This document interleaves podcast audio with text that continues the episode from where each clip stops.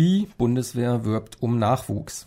Zwar wird das Potenzial an Wehrpflichtigen nicht voll ausgeschöpft, und die längst nicht mehr allgemeine Wehrpflicht dient wohl vor allem dazu, den eingezogenen Rekruten eine freiwillige Verpflichtung zu einem längeren Dienst schmackhaft zu machen, währenddessen sie dann allerdings auch ins Ausland geschickt werden können. Aber etwa 60 Prozent ihres Personalbedarfs deckt die Bundeswehr durch externe Personalwerbung. Sie zeigt massiv Präsenz in der Öffentlichkeit, wobei sie auf Abenteuerlust und Technikbegeisterung setzt. Karrieretrack, Kinotrack, Kletterwand und Bühnentrack sollen die Jugendlichen überzeugen. Darüber hinaus versucht sie immer stärker mit dem Argument des sicheren Arbeitsplatzes zu punkten. In der Kooperation mit Arbeitsagenturen wird die Tätigkeit des Soldaten als ein Beruf wie jeder andere dargestellt, was sie nicht ist. Zu keinem anderen Beruf wird man zwangsweise verpflichtet, keinen anderen kann man aus Gewissensgründen verweigern, weil seine wesentliche Funktion in der Androhung und Ausübung von tödlicher Gewalt besteht. Natürlich sucht das Militär auch den Kontakt zu Schülern und Schülerinnen. Der Einsatz von Jugendoffizieren an Schulen dient offiziell nicht der Personalwerbung. Die Trennung von Information und Rekrutierung werde von den Schulbehörden erbeten und erwartet, heißt es im Bericht der Jugendoffiziere für das Jahr 2005. Man wird bezweifeln müssen, ob eine solche Trennung real durchgehalten werden kann, wenn die Jugendoffiziere in Kernfragen keine von den Vorgaben des Bundesministeriums für Verteidigung abweichenden Auffassungen äußern dürfen. Tatsächlich gesteht der erwähnte Bericht, Prinzipiell ist die Zusammenarbeit mit der Wehrdienstberatung ausgezeichnet.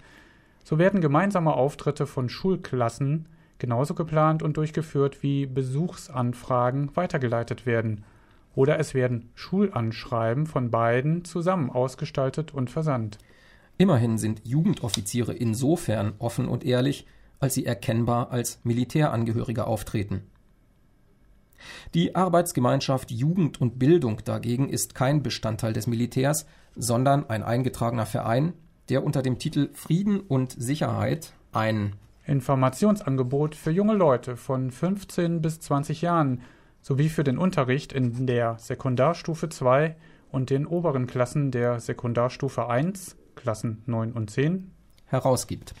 Die fachliche Beratung stammt vom Verteidigungsministerium. Fachliche Beratung ist eine zurückhaltende Formulierung. In seiner Selbstdarstellung weist der Verein auf seine enge Zusammenarbeit mit Partnern bzw. Sponsoren hin, zu denen auch das Verteidigungsministerium zählt. Die Frage, warum unsere Partner mit uns an die Schulen gehen, wird so beantwortet. Mit Medien der Arbeitsgemeinschaft können sie alle Schülerinnen und Schüler in Deutschland erreichen. Lehrer sind kritisch, aber nur über sie führt der Weg zu den Schülerinnen und Schülern. Um den Auffassungen des Verteidigungsministeriums den Weg in die Schulen zu bahnen, ist es nötig, dass die Materialien des Vereins methodisch seriös und didaktisch brauchbar sind, und das ist tatsächlich der Fall. Frieden und Sicherheit gibt es in einer Print- und einer Online-Version jeweils als Schüler- und als Lehrerheft.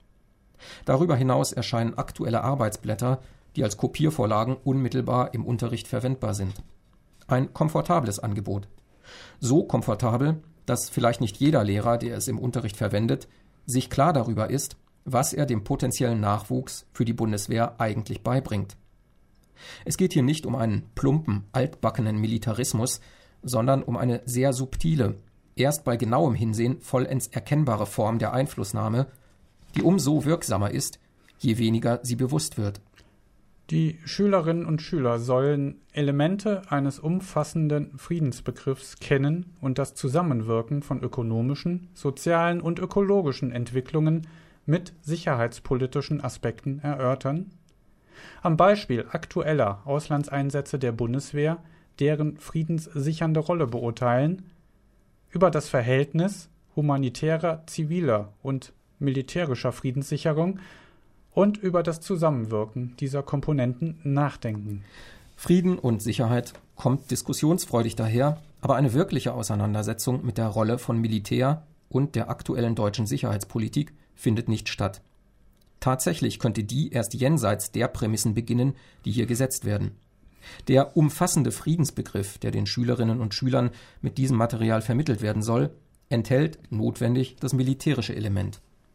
Eine seriöse Diskussion hätte mit der kritischen Erarbeitung von Begriffen zu beginnen, die hier voraussetzungslos vorgegeben werden. Was ist denn eigentlich mit Sicherheit gemeint? Kann es sein, dass eine Politik, die die Sicherheit bestimmter staatlicher und wirtschaftlicher Strukturen gewährleistet, notwendig Konflikte produziert, die immer wieder militärisch ausgetragen werden?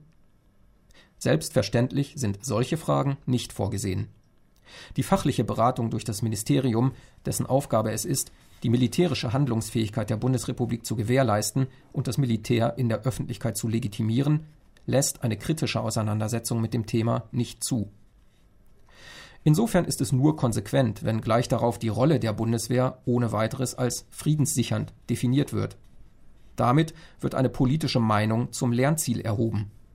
Unauffällig kommt auch der Begriff militärische Friedenssicherung daher. Wiederum ist eine Position, die am Anfang einer Diskussion stehen könnte, über die zu streiten wäre, zum Lerninhalt geworden.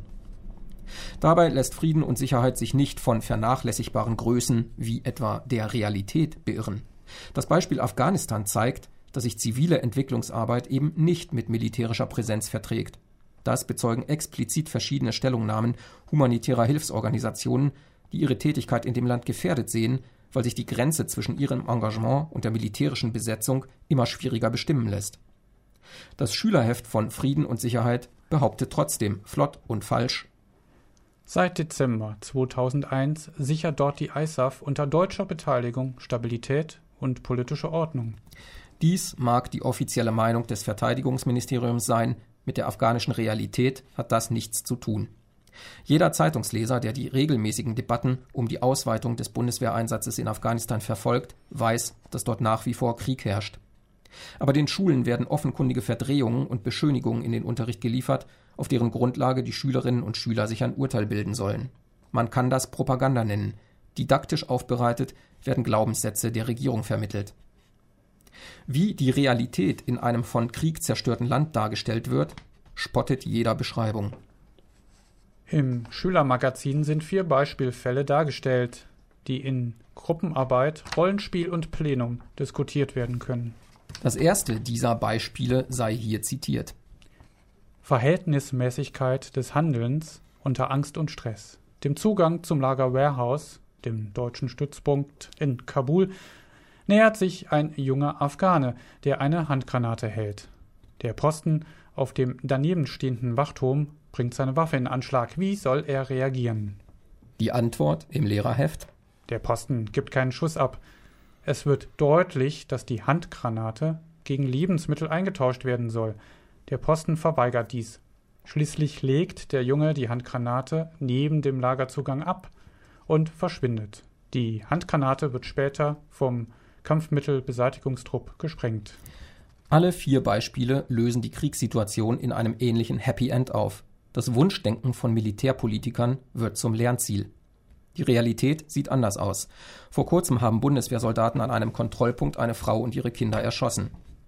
Diese Unterrichtsmaterialien täuschen auf geradezu perfide Weise eine Auseinandersetzung vor, die sie tatsächlich weder anregen wollen noch können. Denn die strikten und inhaltlich festgelegten Prämissen, unter denen die inszenierte Diskussion abläuft, scheinen an keiner Stelle auf, werden nicht bewusst gemacht und können damit auch nicht in Frage gestellt werden.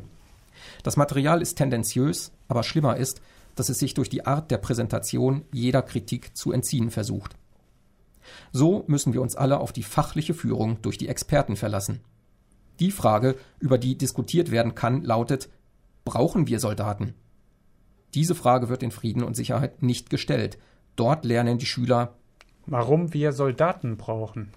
Lehrer, die seriös arbeiten und die Schülerinnen und Schüler zu unvoreingenommenem Diskutieren anleiten wollen, statt dem Verteidigungsministerium den Weg zu ihnen zu bahnen, werden auf das komfortable Angebot verzichten müssen